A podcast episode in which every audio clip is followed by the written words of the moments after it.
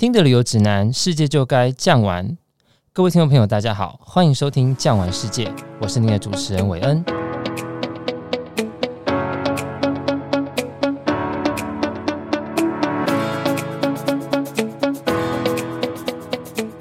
首先，我们来欢迎我们今天的来宾 Nick and Harry，你们好，大家好，两位好。南极之所以成为玩家的终极目标，不单单是因为它非常的远，不单单是因为它的地理位置。它的费用相对来讲，也是在这个世界上的旅游的行程中数一数二的，我想没有错吧？这个时候我们就要帮我们听众朋友问一个问题，这个时候我就要回头来请教 Nick。既然呢，您是设计产品的人，那我就想问一下，那你可以帮我们稍微聊一下，就是为什么它的费用会这么的贵？这钱花出去是花在哪里？应该这么说哈，就都属极区的北极跟南极。那听众朋友，你们常会看到。蛮多家旅行社去包装这个区域极区的一些行程上面，北极好像相对来讲或许比较便宜。那我们撇除掉今天的邮轮等级跟住宿的耐数，住了几晚，撇除掉这些东西的话，北极呢是被大陆包覆起来的冰洋，南极是被海水包覆起来的大陆。所以刚有各位有提到，就以南美最南端。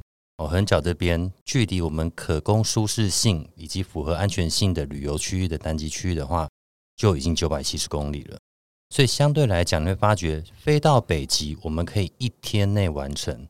我们今天北极的航班，或许从台北曼谷转、台北香港转，或直接飞到阿姆斯特丹，还进到比如说像奥斯陆、哥本哈根，再直接飞到冰岛这个区域，其实就已经快要接近北极圈里面了。问题是。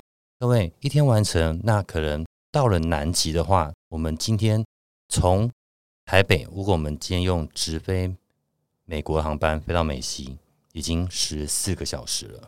我们再往南飞，飞到像秘鲁或智利这边，又是动辄九到十小时。去程或许各位听众朋友你会觉得，哦，好像也是二十几个小时，我可以一天完成。问题是我们在行前的准备，我们在登船前的一些。这些科考研究人员，他会跟你介绍未来我们会看到哪些生态，我们必须要注意的一些事项。其实这个就需要半天了。回程的部分，各位不要忘记，我们还有所谓的时差，可能去程多一天，回程就会变成多三天。因为毕竟这是旅游，我们不是去冒险，甚至也不是去玩背包客的行为哦。所以呢，中间我们一定是适度的要休息，我们提供住宿等等的。那另外一部分呢，会发觉蛮多的一些报章杂志上面会有所谓的旅游数据。那在两千年前，南极旅游全年度加总大概一万人。到了我们所谓的疫情前，一八年、一九年，甚至一六、一五、一四，会发觉每年的数字都是哇，今年突破五万了。当时候呢是二零一六年，到了二零一七年呢五万一，到了二零一八年呢五万一。到了二零一九年还是五万一，各位会发觉奇怪，为什么到了五万就不动了？因为呢需求远大于供给。刚有跟各位提到，在南极提供旅游的一些船，不论是科号船或者是陆续下的船舰，其实能够供给旅客数不过就是全球这样子每年度的五万上下。可能在费用上面，为何还是各位觉得，哎，我好像还是没有回答到。北极跟南极最大的差异呢，我们有不同的一些，像刚刚 Harry 有提到，我们不同的地方要登岛，伴随的一些科考人员。那为什么叫做科考人员？这些人呢，通常不是硕士，他是博士等级。他每年的费用，在包含了南极这么遥远的距离，我要供船上所有的餐食、物资等等的一些相关的费用，所以众多加总起来，在包含了我们要飞行这么久，中间要适度安排休息住宿，还有一个取决于航班。今天我们不是说，哎，中午我们要飞就能飞，我们还要看航空公司能提供我们衔接适度的航班等等。所以加总来讲，呃，南极的天数通常比较完整来讲的话，二十到二十三天，北极大概十六天。那换算之下呢，如果单纯就费用上面会觉得，哎，好像一个是八十几万，一个是五十几万。好像还是有落差，在南极的一些相关的费用呢，各位不要觉得高，不能说是物超所值，哦只能说呢，它是真的是有它绝对的一个价值存在。对啊，譬如说像 Harry 说的，在这个麦哲伦号上面，一百多个人服务七十个人，那你现在如果照您说的都是博士，哎，我念到博士，我今天到南极去工作，我不单单是要服务人，而且我还要确保我的旅客的安全，这个的金额绝对不会低吧？对，而且他这些不管是硕博士，那我们可能在大学时代，我们有讲义、PowerPoint，看的荧幕、看的课本来讲课。可是呢，到了南极，我刚才有提到，我们的登陆点他去了这么多次，每一次几乎是不重复的。再加上取决于南极公约的限制，哦，每个登陆点只能一艘船，一次只能一百人内来登岛。所以你看到的任何的生态搭配周遭的气候以及不同的。区块来讲，你所看到的东西，并非教科书上面一字一句，每一个段落都是像过往一样。所以这些人员，他是真的是有极度的一些专业，那包含了有专门的上面的一些讲座哦，他真的就是完完全全，比如说今天是地质学家，我是生物学家，我是气候学家，每一天不同的讲座，然后衔接着我们每一天不同登陆的时候看到的一些生态动物，他现场讲解给你听。为什么这样？你看到所有的东西，它都可以很完善的去表达出来，好去介绍，让我们了解。餐食的部分应该也是非常好，但是它必须要在南极这样子寒冷的地方，甚至必须要保持最大适度的保鲜。你可能也需要非常棒的储藏设施，甚至在补给上面也都非常的昂贵。那既然南极是这样子一个，听说每年只能旅游三个月嘛，并且是需求完完全全大过于供给，所以我想听众朋友，如果你想去南极玩，不要想了。就是抢，因为你想想看，五万人最多就是五万人，就五万一千人，他只能吃下这么多人。今年等，明年等，你要等到什么时候？想要就赶快去。不过呢，既然要去，安全性我要问一下，那个你在安排这个南极旅程的时候呢，年龄上不是有限制呢？只再来就是在医疗上是否会不保险？今天到南极，如果今天有个生病，有个病痛，在船上或者是，当然他们都是博士，可是博士有没有医生，是否能够确保旅客在南极的时候旅游是安全的呢？首先，以年纪我们往上加的话，其实它并没有所谓限制。那就目前来讲，我记得我在英国的一个相关旅游报章杂志上面看过，目前它好像是最高龄的八十四岁，一个英国的旅客哦前往南极旅游。那最低的呢，是我们端中国大陆，好像是十二岁。针对游轮本身业者，因为它还是会有相关规定在低年龄族群。那为什么这么讲？因为必须要有自主能力行为者，那何谓自主能力行为？我今天要能自己可以爬楼梯，嗯嗯，因为登岛的时候，我们有可能有所谓的湿登陆跟干登陆。好，干登陆呢，就是我们这些橡皮艇直接可以靠底岸边；还有所谓石登陆，可能浮冰比较多，我们还是要踏水上到岛上面。这个可能我们水深会极稀。那这个时候呢，如果没有自主能力行为者的话，我今天可能需要比较老人行动不便。可能需要搀扶，或我真的很年轻，我需要爸爸妈妈手牵着我这一类，多半邮轮公司有可能会去婉拒。如果今天说哦，一家三口终于可以圆梦去南极，可是我可能儿子女儿我就八岁，没关系，我们可以试状况直接单一状况跟邮轮公司申请，基本上一定都会过，因为他会告诉你相关的一些规定。那可能在登陆的一些区域状况来讲，它可能部分会有限制。可能今天下午这个区域，我们是采用湿登陆方式，那可能就没有办法直接过去前往了。那在医疗的部分呢，其实各位也不用说过于担心，船上呢都有非常完善的一些基本的医疗室，供我们今天不管是基本的皮外伤，包含了肠胃不适啊、头痛、胃痛等等的。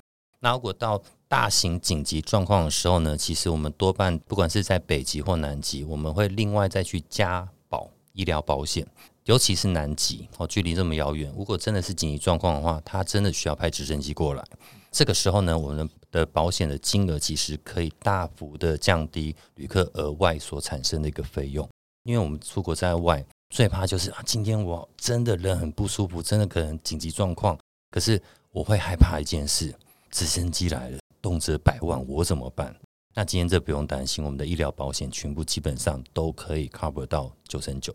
就是说，你今天有一些小病啊、小痛啊，船上的医疗基本上足够 cover 你。如果真的需要到直升机来处理的时候，也会有保险的部分来让您旅游上没有后顾之忧。这样讲没错吧？嗯。OK，那我刚刚本来想要问说，今天我今天到那边可能要收看一些讯息，看没看得到？不过您刚好说一下船可能会看到中国移动的讯号嘛，就表示在南极，其实在网络上。部分还是有通的，是这样的意思吗？在 roaming 的部分，全世界的那个网际网络是越来越方便哈。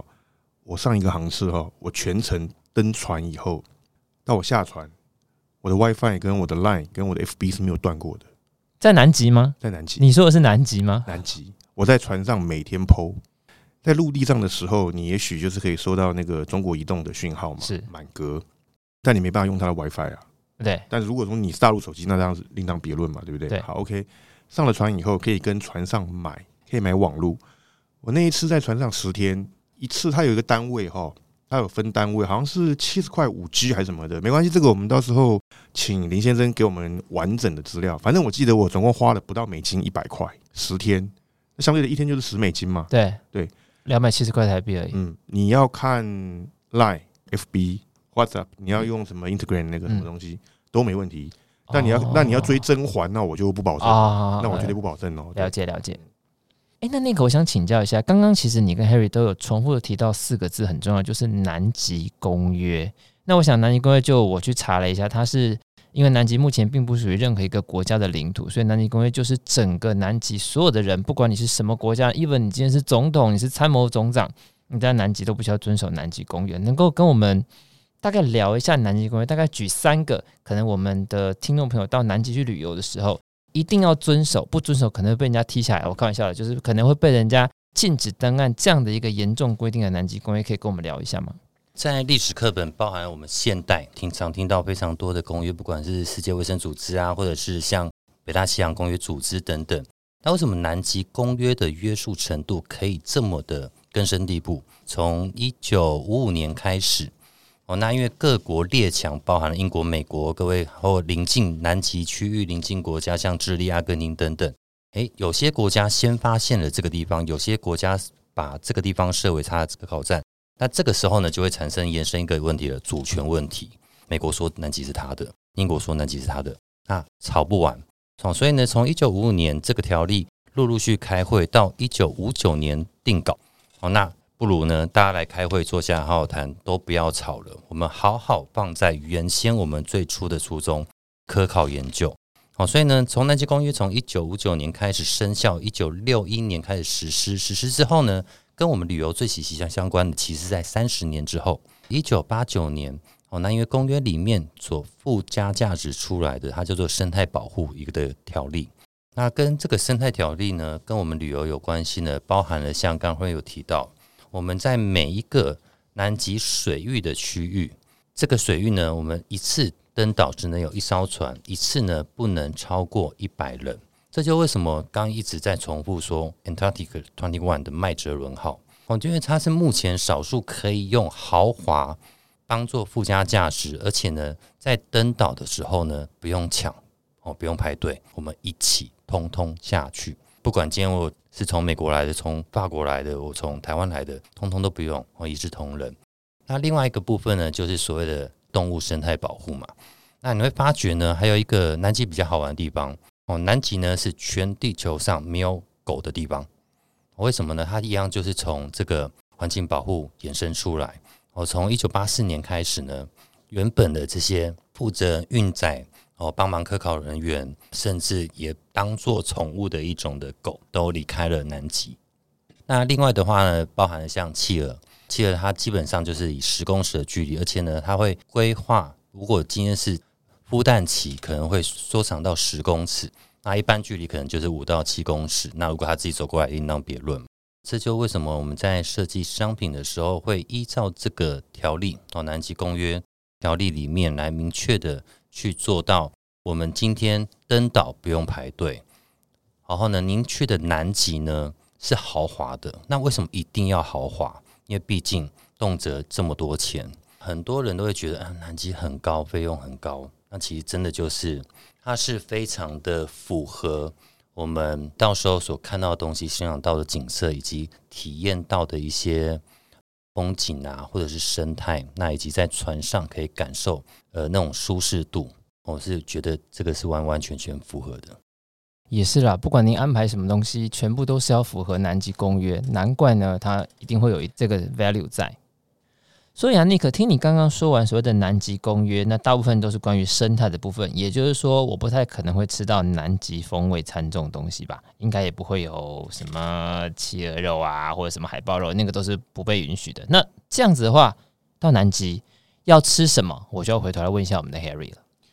嗯，如果企鹅肉跟海豹肉的话，也是吃啦，但是不是我们吃，是那个 Olga 吃，就是杀人鲸啊。好，他可以吃，我们不能吃。对。嗯，南极的餐哦，南极不太强调什么特色风味餐。那南极的餐好或是不好，简单或是豪华，嗯，我很难找到一个形容词。后来我蛮认真想一想哈，我觉得南极的餐应该用两个字来形容，叫做过瘾。过瘾，过瘾。对，一般来讲，过瘾就是可能吃到饱、喝到饱，或者是你想要的东西应有尽有。您是指这种过瘾吗？对，而且他那个过瘾让人觉得。备受礼遇，诚意十足。我们从一天的开始好了哈，早上起来呢，他的船上会放轻音乐，放轻音乐，然后什么约翰斯特劳斯啦，把你唤醒，唤醒以后，我刚刚讲在你在房间泡杯咖啡喝什么的嘛，对。然后呢，还有一个叫做 early early 的 breakfast，大概是五六点，五点半就准备好，有三盘炸好的那种小点。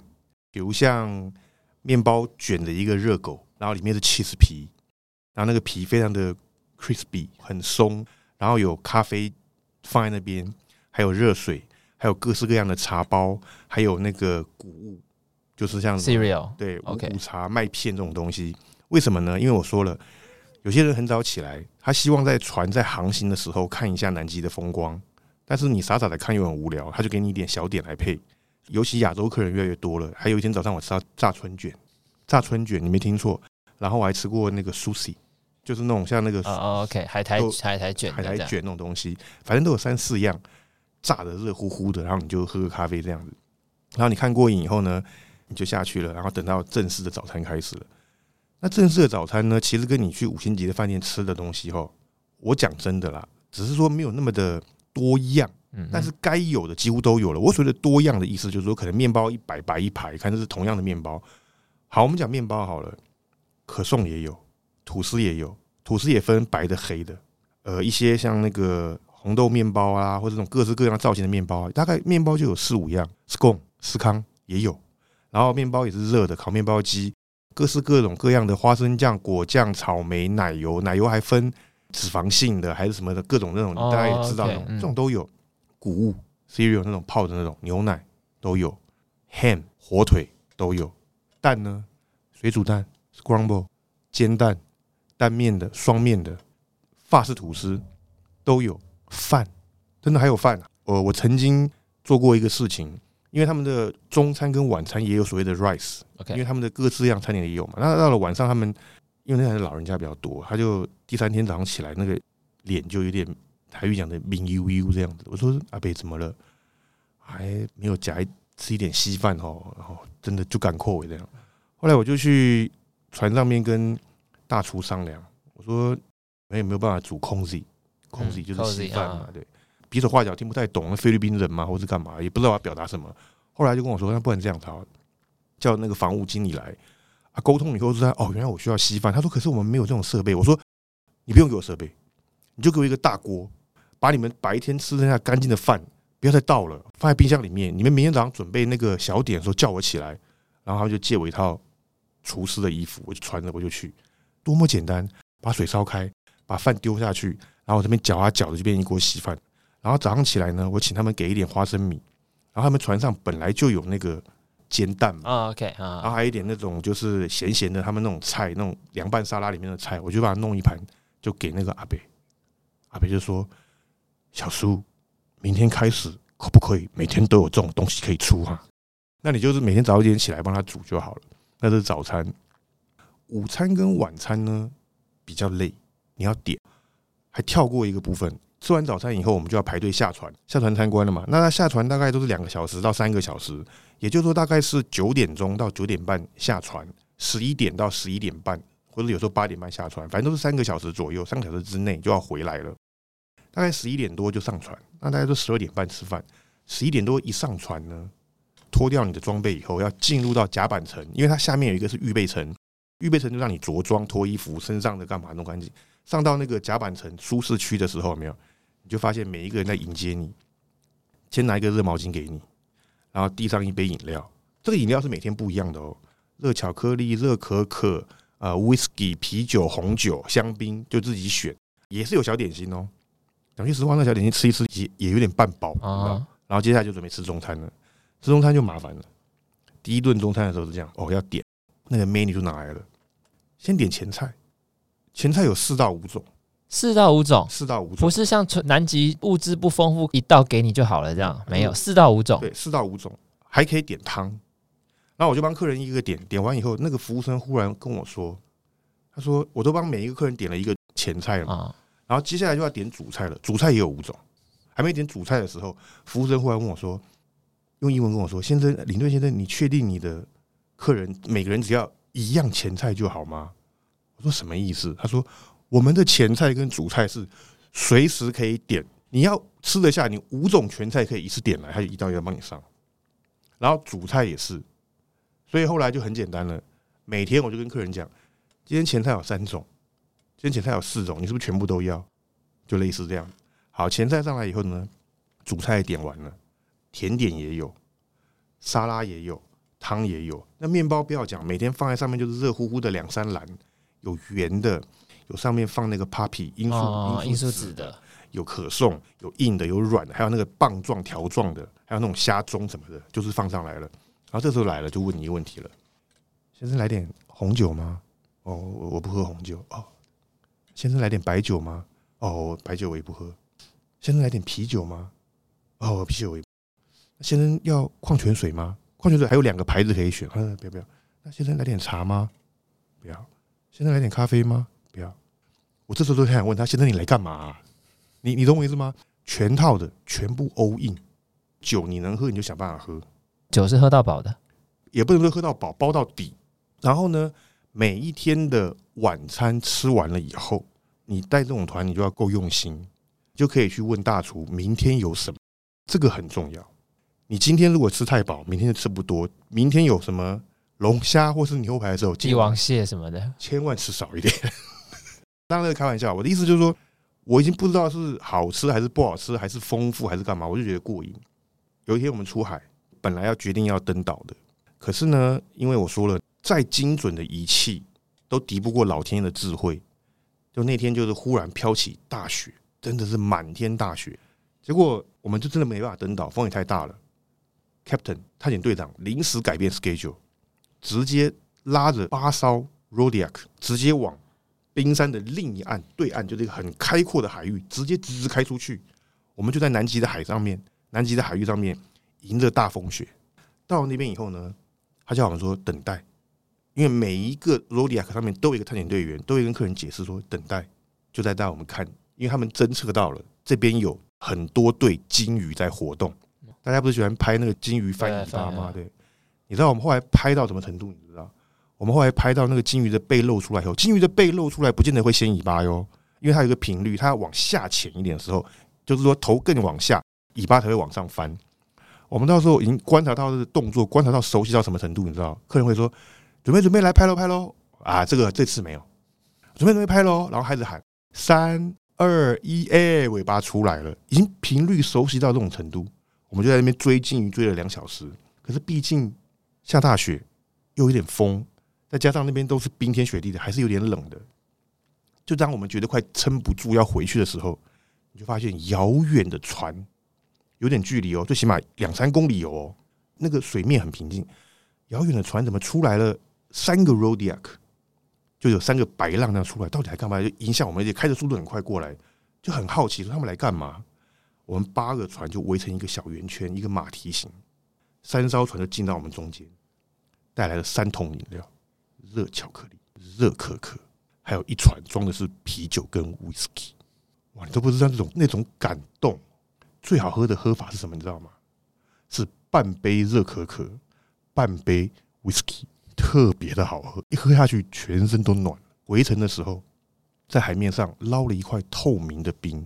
我特别要强调，冰有很多种：冰河的冰、海冰、陆冰、冰董、冰斗、冰棚、冰架，万年的冰河冰。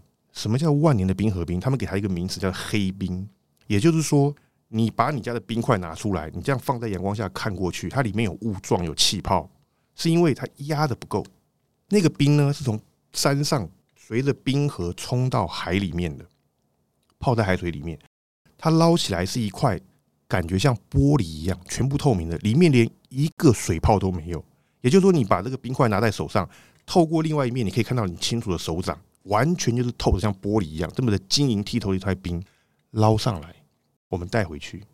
当天的下午五点多的时候，你就发现他在把大家集合起来，然后呢就把那个冰洗干净了以后，还是很大一块，用那个冰凿把它凿开，倒在不同的杯子里面，然后把 whisky 加进去，就是传说中的 whisky 的很棒的一个喝法，叫做 Under Rocks，对不对？对，你以为你喝的是 whisky 吗？对不起，你喝的是地球的万年的脉动。那杯 whisky 真够好喝，又凛冽又润喉。从那天开始，我就一直很希望每天都下雪，他能够带我们的老冰块回来。这是开玩笑的哦。所以南极的餐，回到刚刚就是主持人问我的问题，我不觉得它好吃到世界无敌米其林或者干嘛。但是我跟你讲，你要吃米其林，它也有哦。它让我觉得是满满的诚意。跟舒舒服服、备受尊荣的一个被款待的感觉。每个下船的人，每个旅客啊，上船都有船长之夜、Welcome Party、Farewell Party，然后主厨会出来，每个人都给那个厨师一个大大的拥抱。那个厨师也非常高兴，因为你你是厨师，你做的东西人家喜欢，你也很高兴嘛，真的。然后我还永远记得那个厨师跟我说：“他说谢谢你教我，我以后会记得，如果有 People from Asia。”会准备把那个饭做成空气给他们吃。他说：“谢谢你教我这一招。”这样子，后来第二次的航程上，真的这个公司真的棒，够用心，居然早餐出现了老干妈辣椒酱这样子。你说是不是很感动？我真的是太感动，真的很感动吧？南极耶，南极耶，对啊，那是我觉得最棒的一个感觉。所以啊，听众朋友，如果你今天真的选对了行程，选对了船，其实就可以体验到刚刚 Harry 所说的那样子一个贴心的服务。尤其是在一般你所想象像这样子一个极地，当他今天天气真的很不好的时候，仍然有这样子满满的感动。但是啊，我们今天常常在 G7 高峰会或者是工业化的国家的会议上，我们都看到这个世界现在因为地球暖化的关系，所以不管是北极也好，南极也好。它的冰层不断的融化，可能会造成哦某某地区因为这样子而有强烈的台风，甚至是各位可能昨天看到雷伊台风，造成很多人伤亡，甚至美国出现了百年难得一见的龙卷风。最后我想问一下，你今天到了南极之后，你真的亲眼看到南极的冰川？你看了两次，你看了三次，你真的觉得南极的冰川真的如电视上所说的，它的冰河整个越来越少了，甚至是几乎已经到无冰或者是什么样的状况了吗？这个可以跟我们分享你的实际体验吗？我觉得这个问题哈，我很喜欢，我真的很喜欢，而且我觉得这个问题非常好，因为我们光讨论南极的冰后，我们可以带出很多有趣的话题哈。我现在回答这个问题，我分几个层面来跟大家做，我不敢说是很专业或怎么样，我用实际的逻辑的思考的方式来跟大家来分享哈。首先，我们讲到一个东西，就是我们一直提到的南极区域里面的极圈，就是南北也好，六十六点三三到三四之间的这个区域哈。在南极来讲，这一圈的外围，它是几乎被海冰所拥抱着。所以，我们先回来讲到冰。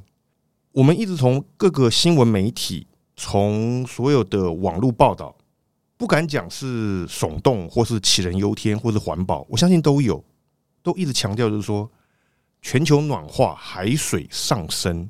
那大家一个很直觉的观念就是说，海水上升是因为南极、北极的冰融化。我们先把这个问题放在这个地方，放在这个地方。回到我刚刚讲的，极圈外面的一圈是被海冰所包围的。海冰在冬天会形成冰，在夏天会退散。所以从卫星上来看，南极洲它从空照图来看，冬天、夏天胖瘦大小是不一样，很多是冰的关系。不要忘了，南极是陆地，南极本身就很高，南极的地势是高的哦。而且南极的土地是大的哦，它有上五六千公尺的高山，不是没有有哦，它平均高度也有两三千米哦。所以先回答刚刚您问我一个问题：如果你去南极，会不会发现冰少了？我觉得不太可能感觉得到。原因是它本来就是一个高大的路块，上面铺满了雪，在你的视觉范围里面你察觉不到。南极的冰河会不会让你觉得比以前少？我相信是会。科学证据提供的 real detail 的那个数字也的确是，但是我们微小的游客跟人类不太容易察觉。第三个，我们常常看到在探讨的叫做南极的冰棚崩开、断裂、分离、断裂。南极的周边，南极洲的周边靠近陆地的地方，在海冰还没退去，它所包着的陆地的中间，就是我们讲的冰棚。很多个，我举两个来讲好了。北边最大的拉伸，南边最大的罗斯冰棚。南边最大的罗斯冰棚的上面那边最冷的地方，就是帝王企鹅的故乡了。罗斯冰棚有多大？罗斯冰棚有一个法国这么大。它形成的原因，就是在南极的高山上，终年冰雪一直不断的往下堆积，往下堆积，就出现了冰河。冰河到了陆地跟海洋交界的时候，因为后端的冰河还有连着，还够足以支撑它的重量，所以它就往前伸，伸到了哪里？伸到了海水的表面，伸到了海水里面。也就是说，这个冰河已经涨到海水里了，就跟河流入海一样，只是河流入海是水，冰河入海是固定的冰，它已经存在那个地方了，一条冰架伸出去。周边通通连接在一起，就成了冰棚。所以冰棚跟冰架是一个东西。更细讲来讲的话，叫做冰架属于冰棚的一部分。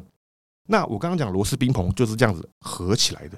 请问，逻辑来思考，这个冰棚已经在海水里面了。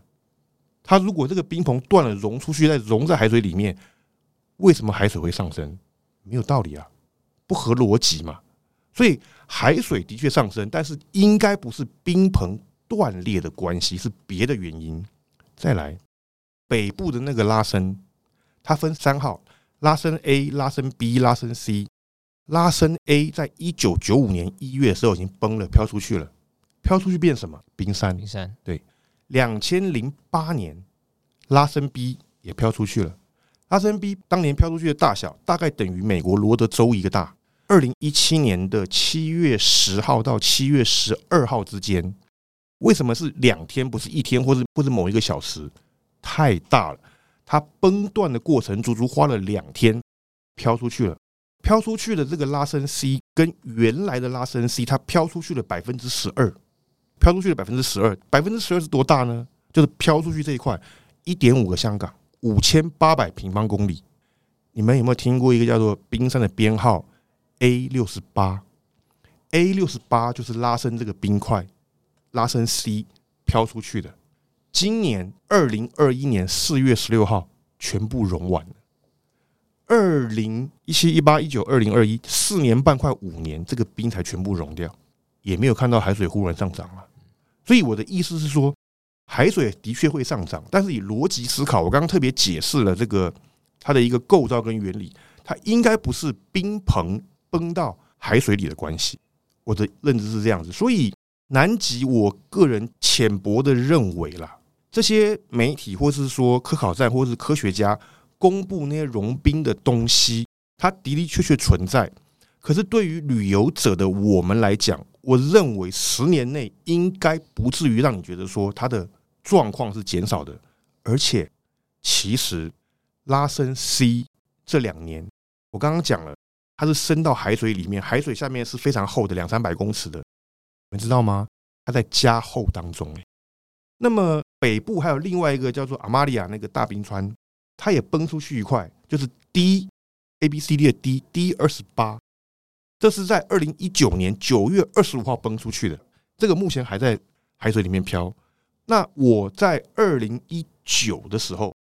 以南极的旅游季节是二零一八的意思啊，二零一八跨二零一九的那个冬天，我第一次去南极的时候，当时我们很兴奋，因为船长当时有广播说我们有可能会碰到所谓的拉伸 C 崩出来那一块。结果那一天因为风向不对，我们没有办法太靠近那个冰山，但是远远的有看到。我当时看到的时候，因为有点距离，船长跟我说，这个目测他们在今年累月在船上工作。他说，以这个目测距离来看呢、最起码它的宽面还有十几公里。所以你看那个冰山的规模是如此的好看。这样，最后回来讲到极圈，冰棚为什么崩掉了以后会对环境这么大的影响？还有为什么海冰特别重要？因为当冬天海冰凝结的时候，刚好在极圈那一圈。它可以有效的保护裸露在海平面上面的冰棚，产生一个抵触的效果，让它不要那么容易的崩下来嘛。如果海冰越来越少，冰架跟冰棚崩坏跟融出去的速度就绝对增加。现在全球的气温会高，所以两个原因是冰架冰棚这么大规模崩出去的原因。全球气温升高，海冰不易形成，海冰消退比以往早，这是其一，外围保护不了。其二是冰棚的表面在南极的夏天受到了阳光照射，会成为水，而这个水会沿着冰棚的缝隙往下，好像一把利刃把它凿开一样凿断。你说它是一个冰棚，怎么会有缝隙？别忘了，我刚刚特别提到。每一个广大的冰棚都是一条一条一条冰架连在一起的，所以它在结合中间一定有缝。那水又是无孔不入，你下不去，水下得去。所以当水往下侵蚀的时候，裂缝就产生了。年复一年，日复一日的就把这个冰给切开了。极圈附近，冬天夏天交接的时候，海冰也要融，冰棚底下也要融，很多的。浮游物质、有机生物就融出来了。谁吃？南极磷虾 （krill） 或是浮游生物吃？谁吃南极磷虾跟浮游生物？小鱼小虾。谁吃小鱼小虾？大鱼大虾吃小鱼小虾。谁吃大鱼大虾？企鹅跟海豹。回到你刚刚那个问题，谁吃海豹？大人鲸 o l g a。鲸鱼要不要吃那些浮游生物？要把鲸鱼大口呼吸喷气，就是吃一次吸那么多，就是用过滤吃那些东西嘛。所以那边是一个生物链最密集的地方。我特别要跟各位分享一个事情，就是说，很多旅行社都说你一定看得到鲸鱼，你一定看得到企鹅，很少人跟你说会强调说你要去看杀人鲸，因为杀人鲸可遇不可求。这个意念跟意涵等同于什么？等同于我们去非洲去 safari 的时候。一定跟你保证，你看得到狮子干嘛？但是没办法跟你保证看到狮子在 hunting，因为狮子 hunting 在半夜，你在睡觉啊，你看不到嘛。回到我刚刚讲那个地方来，所以在极圈的这个部分，我两次都看到杀人鲸，而且一次第一次是五十只，第二次是七十几只，第二次的时候七十几只在追捕小须鲸，妈妈带着它，它被攻击了，就看到 Discovery 那个画面。所有人站在甲板上，连船长都命令说船停了，不准开，就让大家欣赏。我们看了三十几分钟，七十只非常雄壮的 orca 就是杀人鲸啊。我们讲 killer whale，它分 four type A B C D，最雄壮的那一种，冲出水面，它的那个背上都是一道一道刮痕。为什么？因为它是浮冰区嘛，它这样子拱起来的时候，它的背摩擦到那个浮冰，那一道一道刮痕，就像一个身经百战的一个战士一样，那么神勇。祖母。爸爸带着小孩往前掠夺，终于干掉了那个小须鲸以后，结果他们吃什么？你知道？